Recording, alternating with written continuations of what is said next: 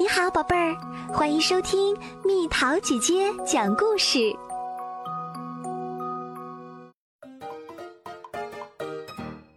我们的校报，我想去见艾比老师，问问他校报的事儿。米娅说：“你去吗？”“当然。”我答道。“可是艾米，米娅说。”到时候由我来跟他讲话哟。米娅喜欢什么事儿都按照自己的方式去做，而且大多数情况下她都能搞定。米娅对艾比老师说了很多很多。校报能帮助我们学习数学、科学和阅读，求您了，让我们办吧，求求您了。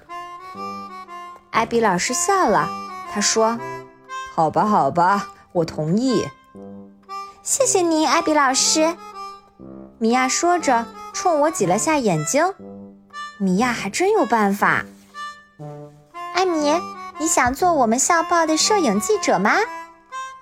米娅把她的数码相机递给我，你可以用这个。好啊，我说，我也能写文章吗？那你来参加编辑例会吧。米娅说。我们再商量，再商量，意思就是不行呗。可那又怎么样？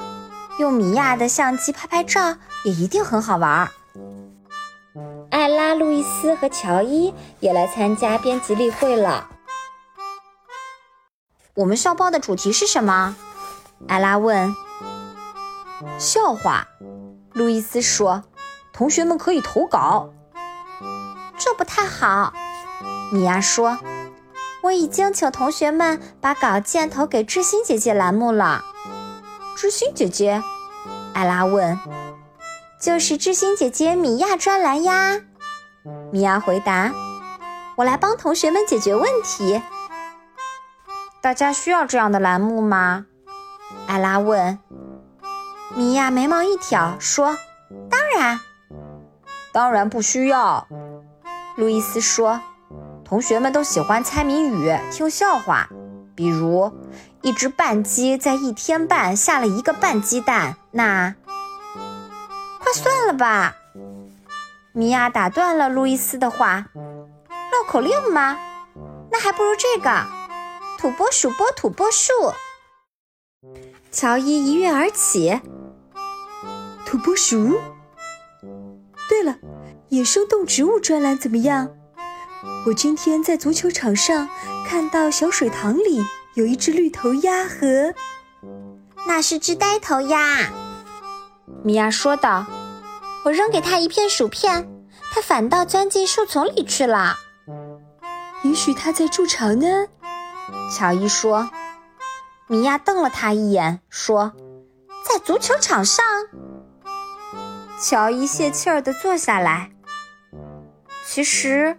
我说，我也很喜欢笑话或野生动植物之类的内容。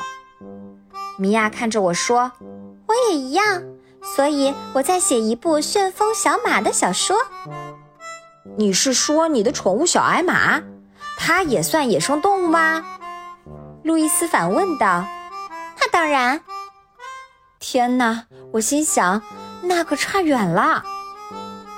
米娅戴上了遮阳帽，说道。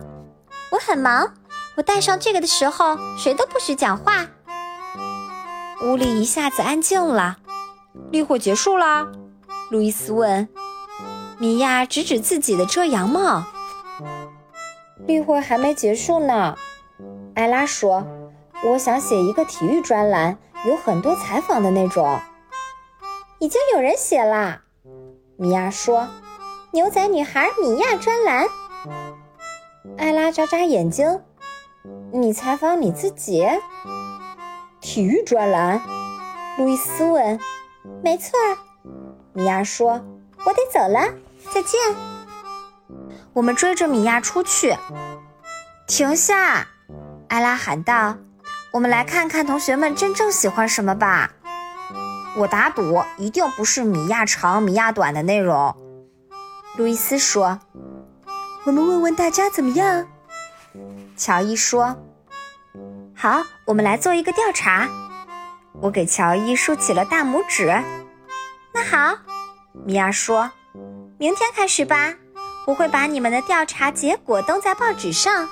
艾米负责拍照，听起来挺好玩的。”第二天，米娅向我挥舞着一沓信说：“读读这些信，看我的建议有多好。”你已经开始了，我说。那调查呢？要是没有人想看知心姐姐米娅栏目呢？他们一定会的。米娅说完，把那些信递给了我。亲爱的米娅，我的一个朋友是个球霸，怎么才能让他变成一个有团队精神的好队员呢？一个不合群的人。亲爱的不合群的人，做个强者，不要抱怨，好好练球。也许他就会把球传给你啦，米娅。亲爱的米娅，我遇到数学难题的时候总是害怕，最后就放弃了。我该怎么办？一个急需帮助的人。亲爱的急需帮助的人，放弃就等于失败。每个问题都有答案。你最近有没有好好读数学书，米娅？亲爱的米娅，我特别特别想养一只羊，可我老妈就是不同意。一个没有宠物的孩子。亲爱的没有宠物的孩子，请你把养羊的理由列出来，并用你妈妈的名字给小羊命名。我就是这样得到我的宠物小矮马的，米娅。我看看米娅，你真的认为这个没有宠物的孩子的妈妈？会愿意有只羊跟他自己的名字一样吗？为什么不呢？你不愿意吗？我不愿意。老实说，你的宠物小矮马算不上野生动物。米娅一把抢回了信，怎么不算？就算。哼，我心想，咱们走着瞧。上午课间休息的时候，调查开始啦。你愿意在我们的校报上看到体育专栏吗？艾拉问谭雅，比如有关骑矮种马之类的。不愿意，我喜欢看足球方面的。他回答道。你愿意有个知心姐姐的栏目吗？路易斯问。不，不想看。咔嚓，我给谭雅照了一张相。山姆。你愿意在我们的校报上读到关于野生动植物的话题，对不对？路易斯问。比如矮种马之类的。矮种马？别开玩笑啦！山姆回答。要是绿头鸭的话，我喜欢。那你愿意看知心姐姐米娅的专栏吗？山姆做了个鬼脸。我为什么要听米娅的建议呢？我给山姆也抓拍了一张。嘿，丽丽，艾拉问：“你会读米娅写的专栏吗？专栏里他会告诉你什么事儿该怎么做。”我更愿意读笑话。嘿，丽丽咯咯笑着说：“我给你们说一个。”我们还有急事儿呢。艾拉说。艾拉拉着我离开时，我赶紧给丽丽拍了张照片。我还没抖包袱呢，丽丽在我们身后喊道：“米娅，你看到了吧？”课间过后，路易斯对米娅说：“同学们都喜欢笑话、体育和野生动植物的话题，而不是什么知心姐姐的专栏。”米娅翻着白眼说：“你只不过采访了三个同学，这说明不了什么。”不得不承认。米娅说的有道理。如果你想要做调查，要采访一百个孩子才行。米娅对我们说，然后做一张象形统计图，有问题吗？有。路易斯问：“什么是象形统计图？”你不是不愿意听知心姐姐的建议吗？米娅说完，转身走了。问我吧，我说。我知道，象形统计图就是一种用图形来显示数据的图表。我给他们画了一个例子。这样啊，艾拉说：“我觉得我懂了。于是我们继续调查，调查，再调查。终于，我们来到艾拉家，开始做象形统计图了。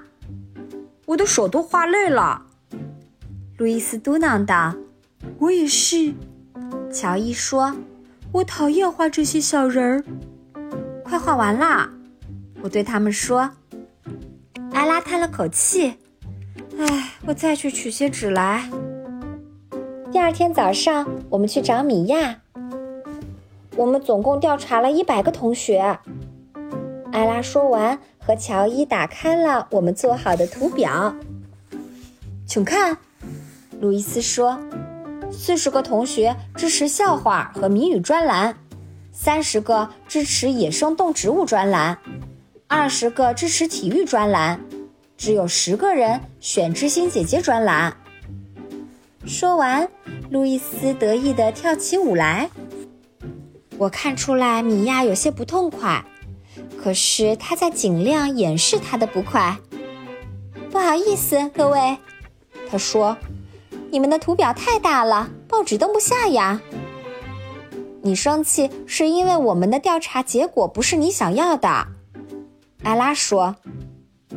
米娅戴上了遮阳帽，向图书馆跑去。我不干了，乔伊说。我也不干了，艾拉说。我讨厌搬报纸。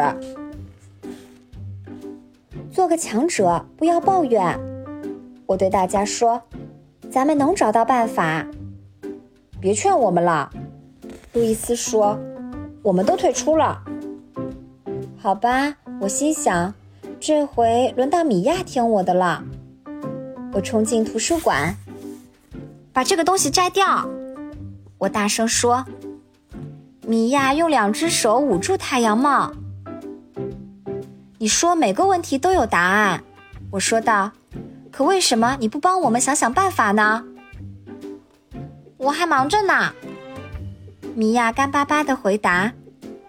你还特别霸道，其他同学都退出了，我也要退出。过了一会儿。我在柜子里发现了一张纸条。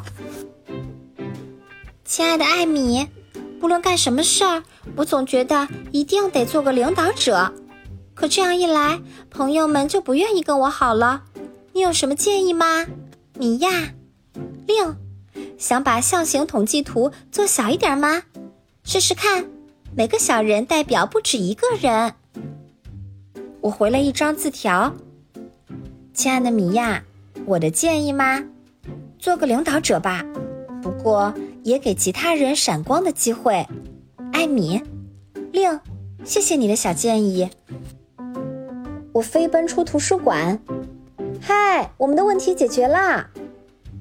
我把米娅的建议告诉了大家。这样可以吗？乔伊问。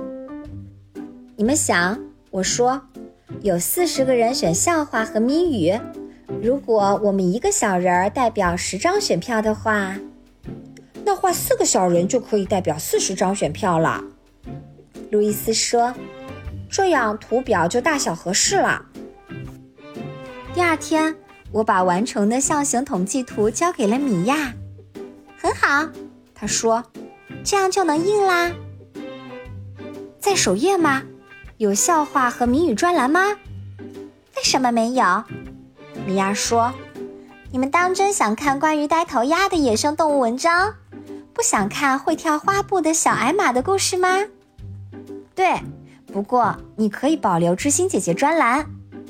我朝米娅挤挤眼说道：“只要别写太长就行。”那咱俩合作知心姐姐专栏好不好？米娅问我。我们俩搭档，权益均等，完全均等。米娅说：“艾米，怎么样？求你，求你啦！”我捂着耳朵笑着说：“哈哈，好吧，好吧。”大家跑到教室外面，找到另外几个同学。“嘿，乔伊！”米娅说，“给我们照张相。”“哦，不对，我是说，麻烦你给我们拍一张合影，可以吗？”米娅和我张开双臂。和伙伴们站成一排，大家紧紧地靠在一起，在镜头前露出开心的笑容。艾米和米娅，我们两个好朋友，不论遇到什么事儿，都会有办法。